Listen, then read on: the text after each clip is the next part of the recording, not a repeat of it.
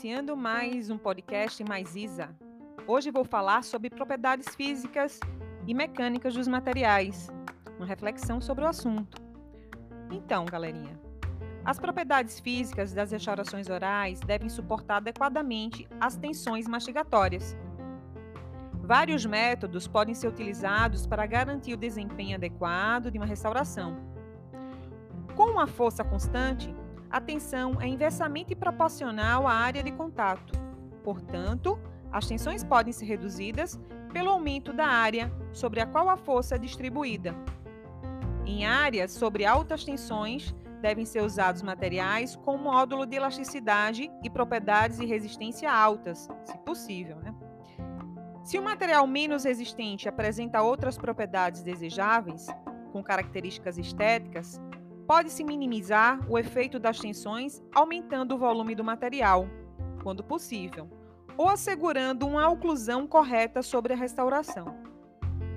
Restaurações e próteses devem ser projetadas de modo que as forças resultantes da mastigação sejam distribuídas o mais uniformemente possível. Além disso, ângulos agudos, áreas não uniformes e superfícies entalhadas, riscadas ou corroídas devem ser evitadas para minimizar as concentrações de tensões. Materiais restauradores são geralmente menos resistentes sob tração do que sob compressão. As restaurações devem ser concebidas para minimizar áreas de alta tração. A presença de defeitos do material pode contribuir ainda mais para áreas de susceptibilidade a falhas. A fadiga também é uma consideração importante. Por exemplo, repetidas flexões de uma restauração em planta suportada, carregada incorretamente, pode concentrar tensões, por exemplo, no parafuso de um implante ou no corpo do implante, levando à fratura por fadiga. Então, em resumo, três fatores interrelacionados podem ser considerados importantes na função ao longo do prazo dos materiais restauradores odontológicos. 1. Um, a escolha do material. 2. A geometria do componente, por exemplo, para minimizar a concentração de tensões. E 3. O desenho do componente, por exemplo, para distribuir as tensões o mais uniformemente possível. Note que as falhas podem ocorrer e ocorrem. Nestes casos, uma análise da falha deve ser feita para responder a várias perguntas. Quais perguntas? Bom, por que ocorreu a falha? Como ocorreu a falha? Será que foi uma falha do material ou de planejamento? Como prevenir essa falha no futuro? Por último, lembre-se de que o comportamento dos materiais dentários depende da interrelação entre propriedades físicas, químicas, ópticas, mecânicas, térmicas, elétricas e biológicas. E que a melhora em uma propriedade específica muitas vezes leva a uma redução em outra propriedade.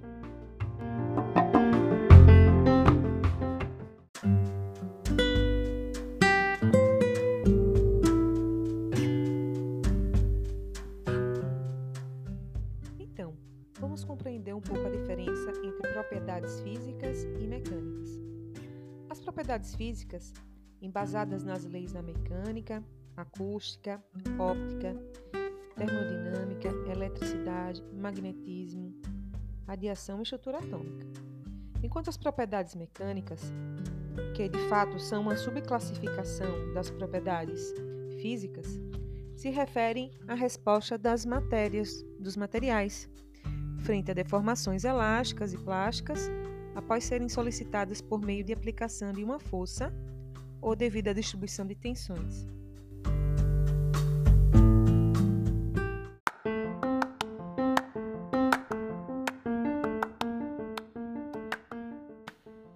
Variações de temperatura que ocorrem na cavidade oral tornam de suma importância o conhecimento das propriedades térmicas dos materiais restauradores, uma vez que a polpa não pode ser exposta a variações extremas de temperatura. E como os materiais tendem a mimetizar cada vez mais as estruturas dentárias, o conhecimento das propriedades ópticas também são relevantes.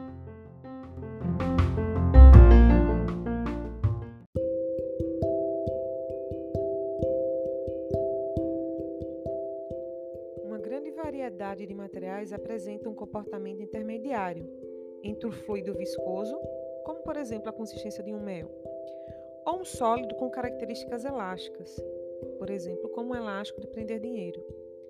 Para um sólido com características elásticas puras, a deformação é independente no, do tempo de aplicação da carga. Por outro lado, existem sólidos cuja taxa de deformação depende da velocidade em que a carga é aplicada, pois são capazes de se reorganizarem em suas moléculas em uma nova posição de equilíbrio após a aplicação da força.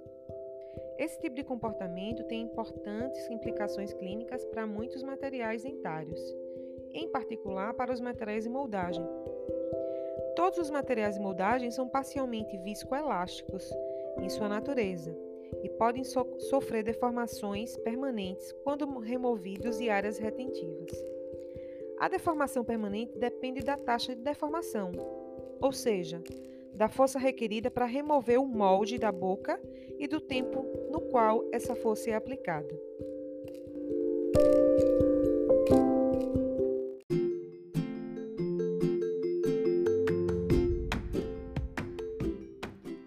Duas propriedades importantes dos materiais viscoelásticos são relaxamento das tensões, onde ocorre redução das tensões para materiais submetidos a deformações constantes, e cripiofluência, que envolve um aumento gradual da deformação sobre a influência da aplicação de uma carga constante. O fenômeno do creep é constantemente confundido com escoamento. O termo creep implica em uma pequena deformação produzida por altas tensões relativamente é, ocorridas durante um longo período enquanto que o escoamento se refere a uma grande deformação produzida de forma mais rápida e sobre tensões aplicadas em menor magnitude. Bom, apesar da maioria das pessoas não saberem conceituar esses fenômenos é, do ponto de vista físico, eles ocorrem no nosso dia a dia. Pessoas que possuem, por exemplo, cabelos longos sabem que, com o passar do tempo, a força que os elásticos exercem para prendê-los se reduz gradualmente essa característica se deve ao relaxamento das tensões internas no elástico. Para a odontologia, essa característica é importante na escolha dos elásticos, por exemplo, é, em movimentos ortodônticos. Dependendo da redução das tensões em função do tempo, um ou outro elástico ortodôntico é selecionado. Outro caso do nosso dia a dia. O asfalto, utilizado na pavimentação das ruas, avenidas e estradas, é um material que está sempre sendo submetido a tensões constantes e, portanto, sofre gripe ou fluência. É comum observar, por exemplo, em pontos de ônibus que o asfalto possui uma depressão central e uma elevação próxima à calçada. Isso é ocasionado por, por em função é, do ônibus reduzir em sua velocidade constantemente naquele ponto, levando à deformação permanente do asfalto. Um dos materiais dentários que mais se deforma sobre constantes tensões mastigatórias é o amálgama. Então, é, em muitos casos, né, exige que o material seja é, feito novo polimento e acabamento de formas contínuas nas margens da restauração. Então, o amálgama é um exemplo de material odontológico que sofre gripe ou fluência.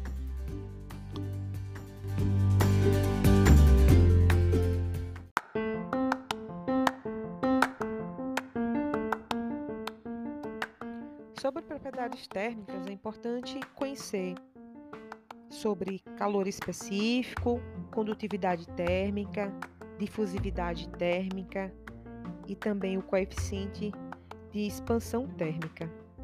Bom, o calor específico de cada material representa a quantidade de calor necessária para aumentar, por exemplo, um grau em uma grama de substância.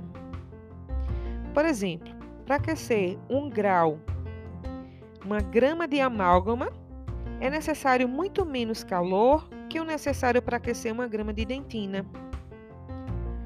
Sobre a condutividade térmica, é, em relação aos materiais, alguns materiais vão ser bons condutores térmicos e outros bons isolantes.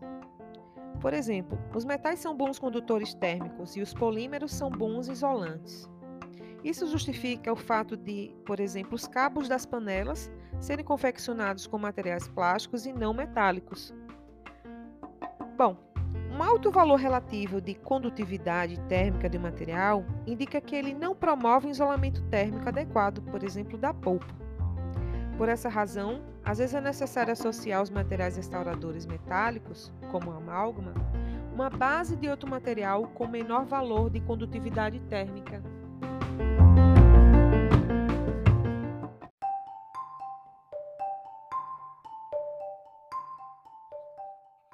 Sobre a difusividade é, térmica, é desejável que os materiais restauradores diretos possuam baixa difusibilidade, a fim de evitar aumentos de temperatura do órgão pulpar frente a variações em temperatura na boca.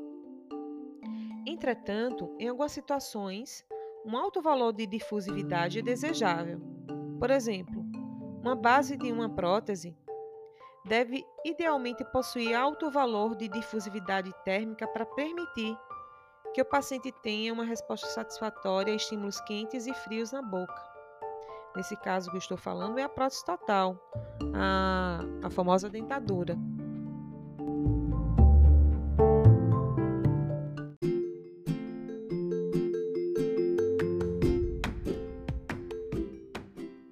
Sobre o coeficiente de expansão térmica linear, o material ele é aquecido e a energia absorvida provoca aumento da vibração dos átomos e das moléculas.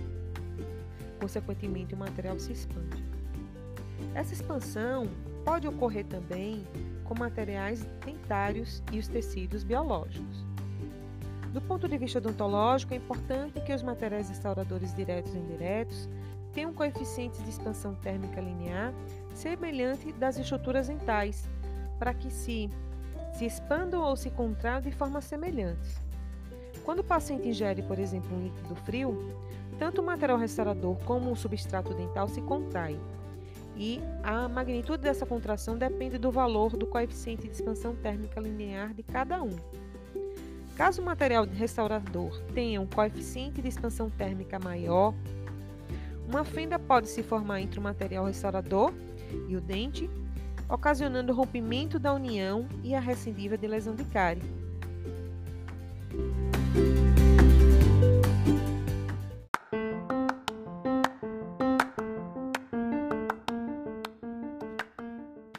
Dentro do assunto de propriedades físicas, ainda podemos citar as propriedades ópticas, mas será abordado no próximo podcast.